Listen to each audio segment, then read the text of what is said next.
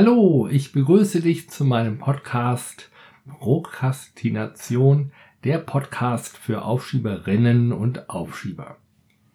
Ich heiße Malte Leihausen, ich bin systemischer Coach und beschäftige mich seit rund 15 Jahren mit dem Thema Aufschiebeverhalten und meine Erfahrung ist, dass das Thema entweder zu leicht oder zu schwer genommen wird.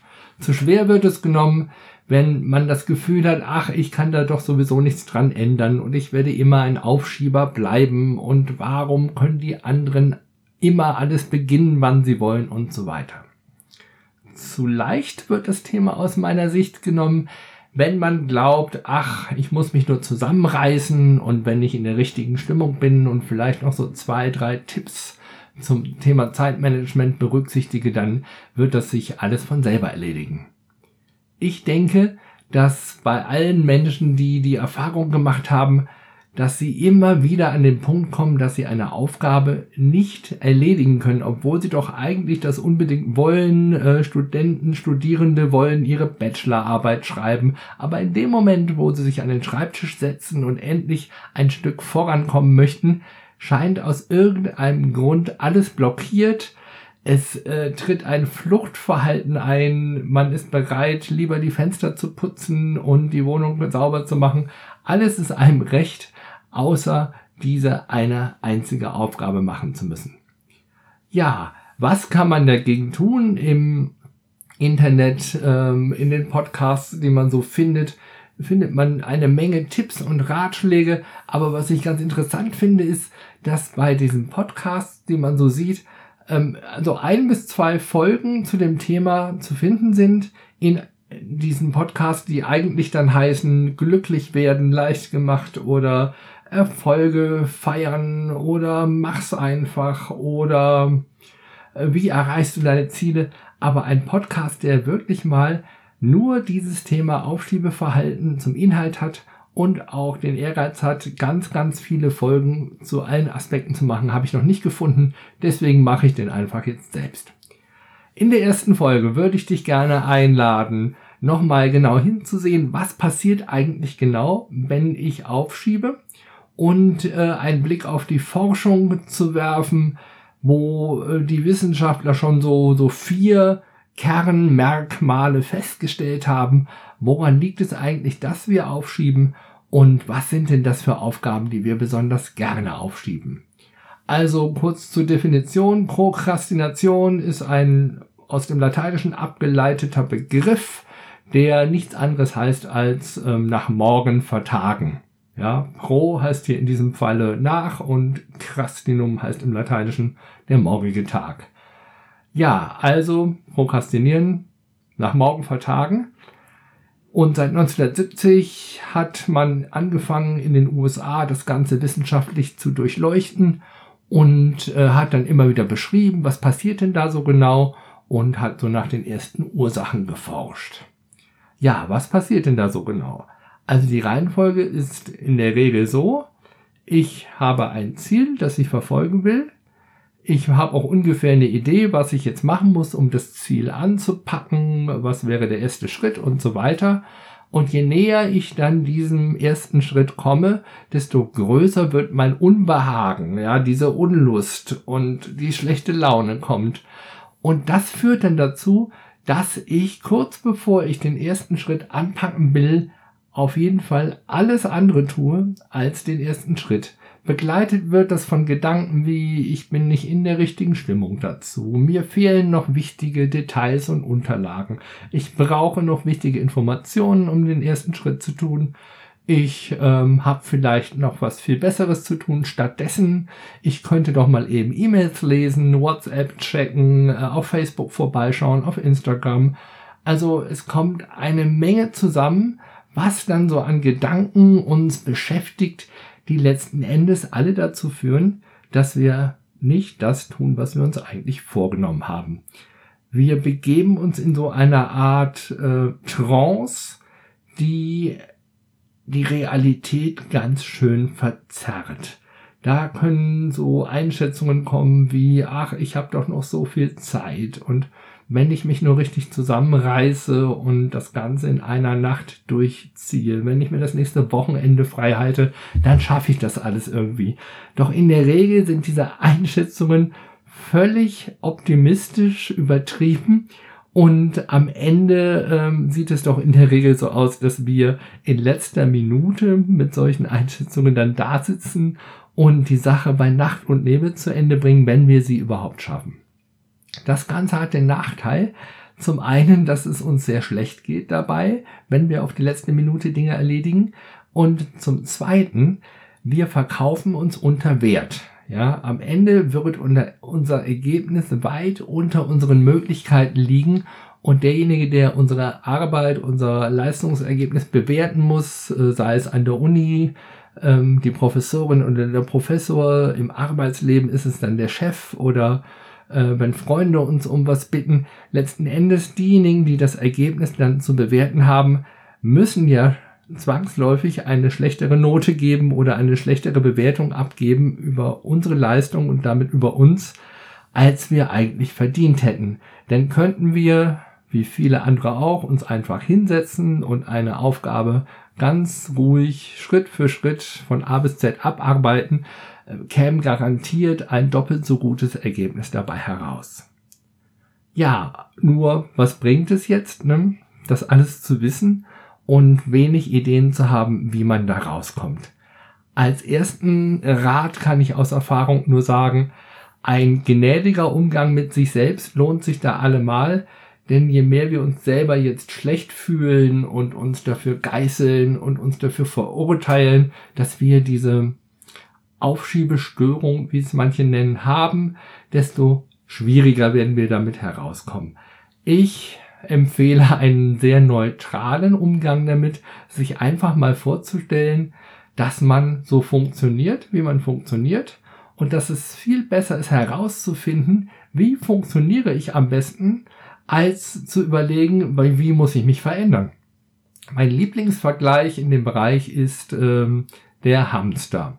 Wenn ich mir einen Hamster kaufe oder meine Kinder einen Hamster haben wollen, dann kaufe ich mir in der Regel ein kleines Büchlein dazu oder lese im Internet dazu, wie jetzt quasi so ein Haustier am besten zu hegen und zu pflegen ist. Ja, und da lese ich da so Dinge, der Hamster ist nachtaktiv, der Hamster isst bestimmte Dinge gerne, andere isst er nicht, das kann er leiden, das kann er nicht leiden und käme überhaupt nicht auf die Idee, diese Lebensbedingungen, diese Rahmenbedingungen für die glücklichen Hamster in irgendeiner Form zu bewerten oder abzuwerten. Ja, das nehme ich dann völlig ernst hin und denke, na ja, klar, wenn der Hamster das genauso braucht, dann werde ich natürlich alles tun, um den Hamster so in, in, in diese Lebensbedingungen zu bringen, die ihm gut tun. Und da ist eben mein Vorschlag, dass wir dieselbe Logik mal uns, auf uns selber anwenden. Also völlig ohne zu bewerten, einfach analysieren, wie ticke ich, was tut mir gut, wo habe ich in der Vergangenheit gute Leistungen bringen können und dann wirklich völlig wertneutral zu schauen, ähm, wie kann ich mein Leben so organisieren, dass ich meine Stärken auch einfach leben kann. Also wenn der Hamster nachts besonders gerne aktiv ist und du ein Mensch sein solltest, der tatsächlich nachts am besten arbeiten kann, so what, ja, dann arbeite nachts und guck, dass du deine Lebensumstände, wenn es irgend geht, so organisierst. Ja, ich weiß natürlich auch, dass es nicht immer so einfach möglich ist, wie, wie sich das jetzt hier vielleicht anhört. Aber letzten Endes sind doch die Dinge, die funktionieren, viel interessanter als alles andere, was eventuell nicht funktioniert. Und äh, deswegen werde ich mich in dem Podcast immer wieder stark machen dafür, was kann ich weglassen im Leben, welche Störungen kann ich im Leben irgendwie ausschalten, ausblenden, auf Seite räumen und wie kann ich mir möglichst einen Rahmen schaffen, der mir gut tut und der mich leistungsfähig macht. Dann haben die Forscher Dinge zusammengetragen, die man so auf vier Schwerpunkte zusammenfassen kann. Also zum ersten haben sie festgestellt, dass wir dann aufschieben, wenn unsere Willenskraft am kleinsten scheint. Also mangelnde Willenskraft als Aufschiebegrund. Jeder kennt den inneren Schweinehund. Also wir erleben das, wir wollen etwas tun und dann sagt der innere Schweinehund, nein, ähm, das macht doch gar keinen Spaß und geh doch lieber ins Kino und so ein Mist und so ein Blödsinn und tu es bloß nicht, mach doch Dinge, die Spaß machen, die dir gut tun, die ähm, ja nicht so einen Frust auslösen wie das, was du dir eigentlich vorgenommen hast. Diese Willenskraft lässt sich zum einen trainieren und zum anderen hat man die Möglichkeit, äh, das auch als kostenloses Frühwarnsystem zu sehen.